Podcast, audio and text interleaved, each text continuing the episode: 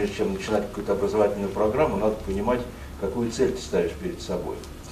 Вот. У нас в рамках базовой кафедры э, у нас магистратура, аспирантура, докторантура и дополнительное профессиональное образование.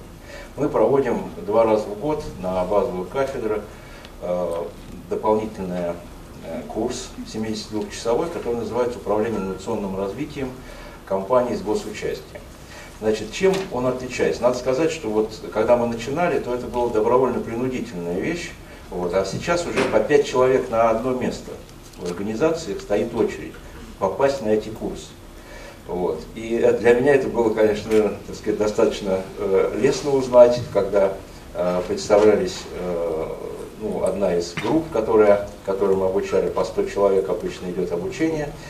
Э, ну и были уже представители и э, из РЖД, и из Росатома коллеги, из Роскосмоса. Ну, понятно, что просто это единичные пока. Но э, смысл в чем? Что вот мы ставили перед собой следующую задачу, когда и следующую цель. Нам нужно было сформировать инновационное мышление и инновационную команду. И для этого нужно было обучать. И, соответственно, э, этому и, э, на это и нацелены э, вот эти курсы. И э, подготовка по магистратуре и в аспирантуре в том числе. Значит, преподают в основном эти курсы э, практики. Э, нет практически преподавателей, это либо представители зарубежных компаний, либо наши заместители генеральных директоров холдингов, директора организаций, главные конструкторы, замы главных конструкторов, то есть те, которые имеют реальный опыт работы вот, непосредственно в инновационной сфере.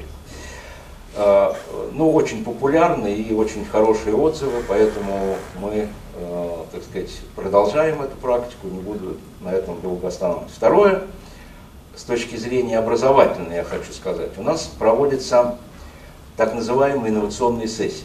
Что это такое? Это выездные сессии, всегда не в Москве, всегда на одном из наших предприятий, где э, мы на два дня вывозим весь инновационный актив, включая э, замов генеральных холдингов, директоров предприятий, главных инструкторов, экзамов, главных технологов и так далее. И обсуждаем определенные проблемы. Надо сказать, что э, у нас таких уже 8 сессий прошло, и это всегда тематические. На одной из тем, на одной из сессий мы, предположим, обсуждали передовые производственные технологии. И приглашали, когда мы обсуждаем эту тему, приглашаем лучших людей в этой сфере. Ну, тот же Алексей Иванович Боровков, например, приезжал к нам неоднократно, да, а, и, соответственно, Росатом мы приглашали тоже коллег а, из Сарова, которые нам рассказали, как а, они, то есть и отечественные, и зарубежные практики. И второе, это, во-первых, это некое обучение, да, то есть и с другой стороны, это постановка задач, что нужно делать в этом направлении. Поэтому вот эти сессии тоже пользуются достаточной э, популярностью. Мы провели по открытым инновациям тему и по э, тоже часть образовательная, часть постановочные задачи. И обязательно приглашаем вот, ведущих специалистов России из-за рубежа. Даже был, приезжал на один день к нам вице-президент э, Сименса, так, что, чтобы э, с нами встретиться. Поэтому это тоже. Теперь я хотел бы остановиться на новых э, наших направлениях.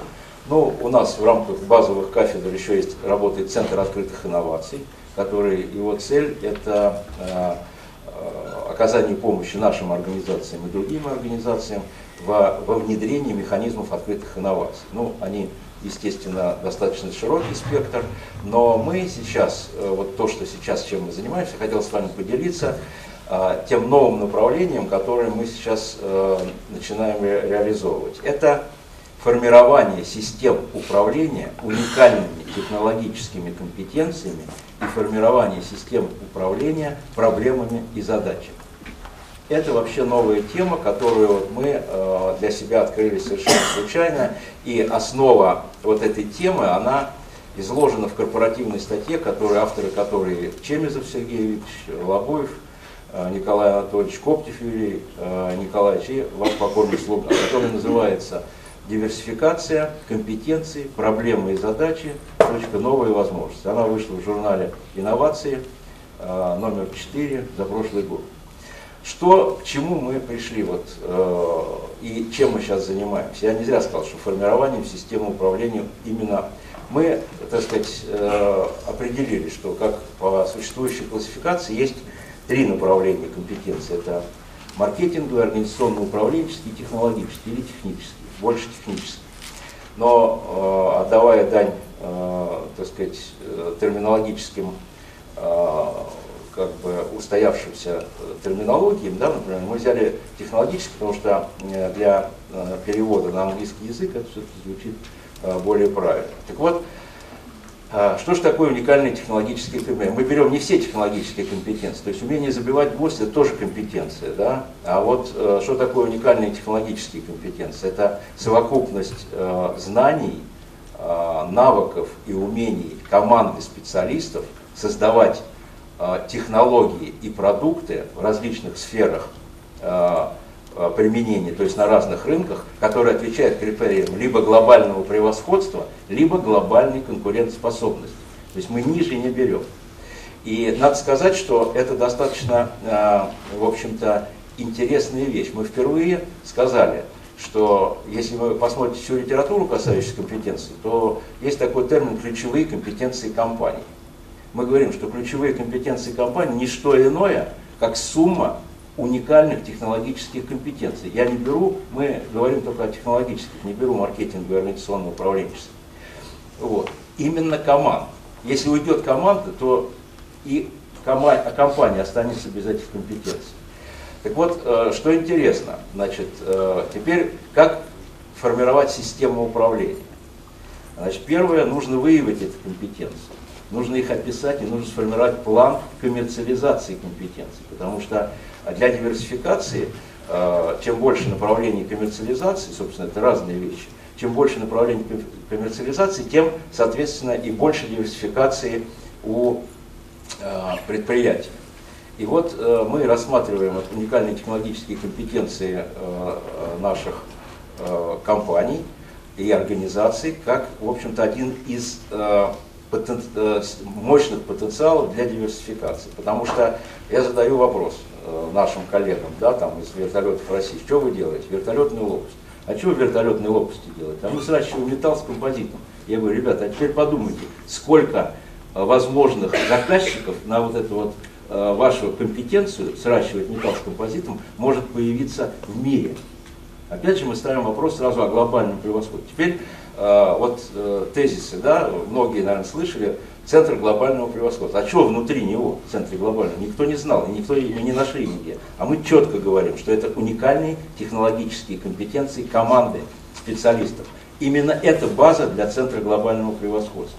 Причем, э, вот что интересно, если мы будем измерять и нашу экономику, и инновационный потенциал центрами глобального превосходства, стало быть, мы четко можем понимать, сколько, где мы находимся впереди планеты всей и как мы можем это развивать. Второй вопрос, который мы задались, это вопрос, а как же появляются эти глобальные э, уникальные технологические компетенции? Они появляются от решения нестандартных каких-то задач, новых. Стало быть, нужно управлять проблемами и задачами для того, чтобы появлялись э, э, задачи, которые будут тянуть э, специалистов для их решения. Так вот, э, что интересно, вот мы сейчас, э, ну, мы начали с себя, что называется, да, мы сейчас в один холдинг уже сделали систему управления э, уникальными технологическими компетенциями. То есть на самом-то деле, что такое команда? Это же команда, которая обладает этими компетенциями, это элита, интеллектуальная элита этой организации. Стало быть, если мы, так сказать, начинаем работать, он уже обладает этими компетенциями, но он их использует, для, предположим, для какого-то одного изделия, но не использует шире. То есть на самом деле идет речь о том, чтобы вот э, выявить, э, так сказать, сформировать систему управления, в котором главное является, конечно, ну и одной из э, важных составных частей, э, система мотивации вот этих вот команд, чтобы они были замотивированы.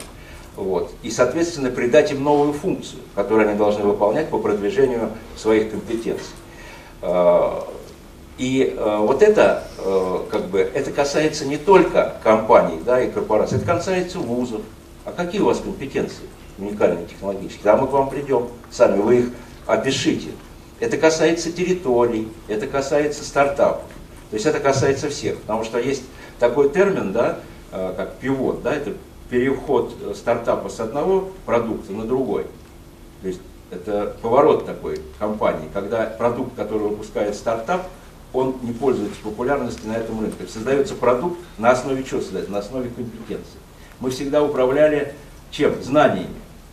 Но знание это что? Формализованная вещь. Мы всегда управляли трансфером технологии. А технология, она привязана конкретно либо к продукту, либо к процессу. Но мы никогда еще не управляли компетенцией. А нужно управлять компетенцией. Потому что компетенция это новый объект, а команда компетенции это новый субъект управления в инновационной сфере. То есть вот сейчас мы этим занимаемся и э, готовы, соответственно, поделиться. У нас уже начали, мы можем, э, там много нюансов, алгоритм, как их выявлять, описывать, как э, есть продуктовые компетенции, есть процессные компетенции, это все в одной, все обладает этим одна команда. Поэтому это касается и регионов, и вузов, и научных исследовательских институтов, и промышленности и других сфер. Поэтому готовы с этим поделиться. И, э, ну и как, как раз можете посмотреть статью, там основы есть, но мы уже двигаемся дальше. Спасибо большое.